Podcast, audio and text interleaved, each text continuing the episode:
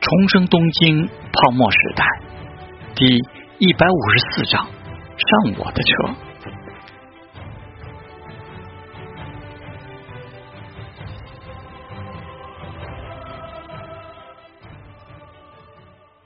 陶之命介绍了一下房子具体的位置、占地面积和房子情况。日下部赖川现场办公。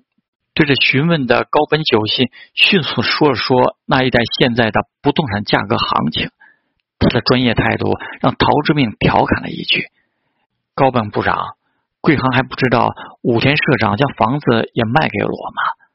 高本久信哪里会跟他说？其实大家都早就做了很多工作，眼下只不过是得演一演。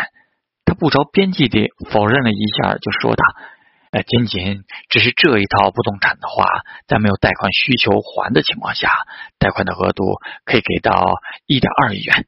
这是考虑到您收到房子之后，应该会重新进行装修，改善房屋现在的状况，提升价值。听完了高本久信初步给出的贷款额度，陶之命就说道：“我了解了，房子已经是全款从武田社长买过来的。”周围是一户建，区位和环境都不错。装修的话，确实已经在计划。贵行的意思，我这边已经了解清楚了。看他只是这么说，高本久信赶紧补充：如果是陶军以办理同一贷款的名义，用两处不动产同时做抵押，那么也可以享受之前所说的同等低利率。陶志明笑了笑：“我明白了。那才刚刚有这个想法。”陶志明不置可否的说道：“目前也不太缺钱，这件事我还要考虑考虑。陶俊，您不动产如果不将它的价值利用起来，放置在那里就太可惜了。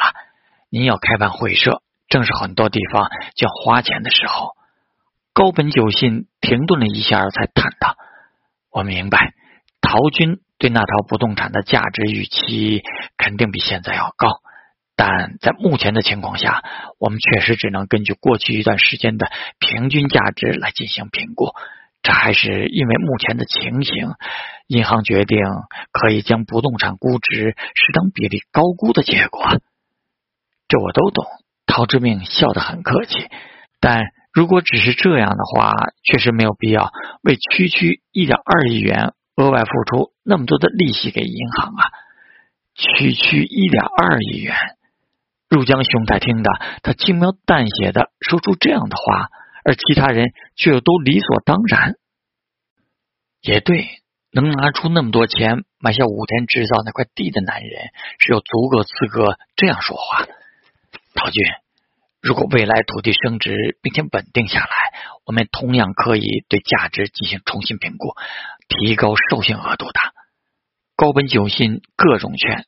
但陶之命始终只是敷衍着，这毕竟只是第一家开出条件的银行。看陶之命这个反应，前原久美奈的上司就说道：“久美奈，一直以来陶军给你的工作都非常关照，不专门向陶军表达一下感谢吗？”陶之命饶有玩味地看了看前原久美奈，更换一种套路了吗？前原久美奈有些局促地双手拿起杯子。诺诺说：“陶军十分感谢您的关照，久美奈小姐也帮了我很多忙。”陶之命意味深长地说道：“我对你的态度和能力都印象深刻，您过奖了。”看陶之命对前缘久美奈颇为印象深刻的模样，高本久信笑吟吟地说道：“本来还担心久美奈经验不够丰富，后面恐怕无法胜任对陶军服务的工作呢。”听到陶军的肯定，就放心多了。九美奈，以后要更加努力哦。陶军有什么需求的话，一定要尽力满足。一句话一说出口，前原九美奈心里就一颤。这是什么意思？是说陶军这个客户对银行越来越重要了？本来准备由科长亲自去负责嘛，尽力满足他的需求。这种话的语气听上去怎么有别的意思在？果然，高本久信又说道：“听九美奈说，是陶军要求，他也一起来的。”是的，陶之命嘴角带着笑意，除了工作上的事情，既然有这样的机会，增进一下对彼此的了解嘛。千元九美奈不尽了然。难道看见陶军对贷款的事没有松口，上司和部长都希望自己发挥一点特别的作用吗？他能进入银行工作，人又不傻。但陶军对自己到底是什么意思？他说的增进一下了解，应该就是为了让自己考虑离开银行吧？看前元九美奈有点心事重重，高本九心又说。我也希望增进对陶军的了解。虽然已经是大叔了，不过今天这么高兴，等一下吃完了饭，一起去唱卡拉 OK 怎么样？陶之命摇摇头。高本部长，等一下还有事情，下次吧。这样吧，可惜。高本久信略思忖，就再次爽快的笑起来。工作上的事今天就不聊了。听说陶军还在东大读书。九美奈不是一直对东大很向往吗？陶军肯定有很多关于东大有趣的故事。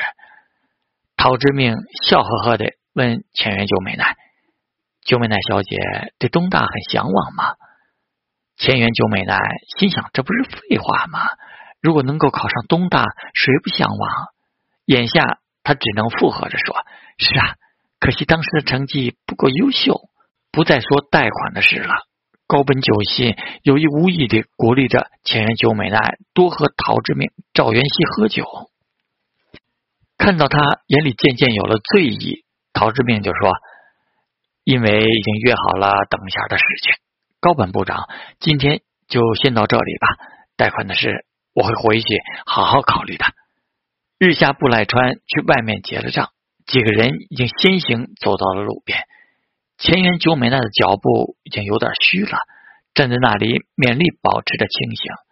陶志明忽然说道：“九美奈小姐住在哪里呀？我先送你回去。”高本九星目光一动，立刻说道：“啊，帮了大忙了！我们都习惯了坐电车上下班，正好没有开车呢。九美奈，那就麻烦陶军送你回家了。”陶军不是还有事吗？前原九美奈下意识的摇头，然后鞠了一躬：“我自己回去就可以了。”已经有点晚了，你喝酒了。陶之命简单的回答：“陶军真是温柔的绅士啊。”前原九美奈的科长上司也说道：“那么九美奈就拜托陶军了。”说完，就对前原九美奈说道：“那我们先走了，九美奈。”明天上班之后，和我一起去部长办公室，会有重要的决定告诉你。啊，前元九美奈有点呆滞的问：“什么决定？”总之努力哦。他没有回答。等日下部赖川来的时候，就向陶之命三人行礼告别，还真的都没有开车来。看他们真的就这样把自己留在这里了。前元九美奈的酒都醒了一些。赵元熙有点懵，等下不是要内部聚一聚吗？真送这个银行美女先回家。熊太，把车开过来一下吧。陶之命把车钥匙给了入江熊太，看着一旁惶惶不安的前原久美奈。陶君，真的，我自己回去就可以了。前原久美奈赶紧低头行礼说道：“害怕什么？”陶之命咧嘴一笑，当着你上司和同事的面。怎么好跟你说我这边的待遇的事啊？陶之命看着车子开过来，先打开了后座的车门。来吧，去见见我会社其他的人。放心，不会让你再喝酒了。一个车子里三个男人，还有一个已经喝了一些酒的自己。前元九美奈迈不动脚。九美奈，陶之命站在车门边看着他。我是很干脆的人，已经对你发出了几次邀请了。你应该也已经好好的考虑过，今天是我会社聘请大家一起出去见面的日子，我请你留下来跟我去，是准备把你当做财务方面的自己人。除了他们俩人，还有一个我的同学，以及你见过的小野寺刘奈。田园久美奈这才知道，他不是真的要送自己回家，他忍不住问道：“刘奈夫人，那不是他喜欢的女人吗？”“是的。”刘奈也在，陶之命平静的说道：“听我说说准备给你安排的工作和待遇。如果觉得还是留在银行比较好，等我到了之后，就让熊大直接送你回家。说完，他先坐了进去，留下了还打开了车门。田园久美奈咬了嘴唇，还是挪动了脚步走了过去。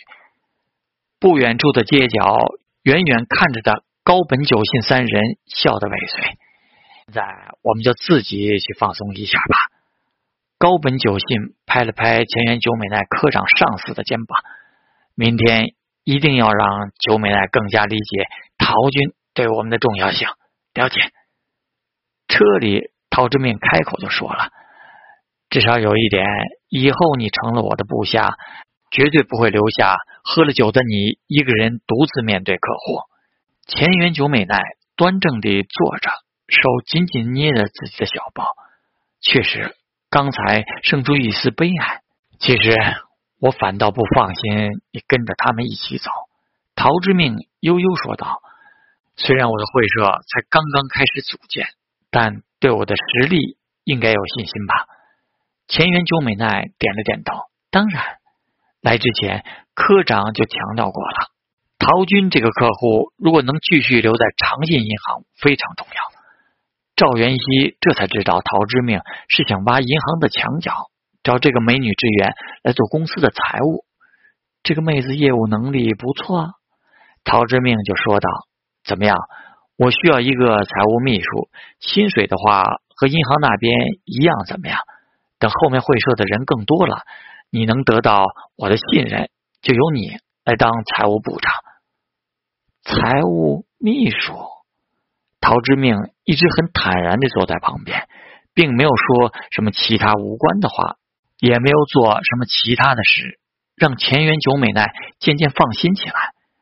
是的，最后的考虑时间，陶之命平静的说道：“对了，不出意外的话，以后我的主要资金不会继续留在长信银行了。虽然你的工作很负责，但你们银行的干部们看上去问题都有点大。”陶之命认真的看了他一眼，你留在长信银行不是个好选择。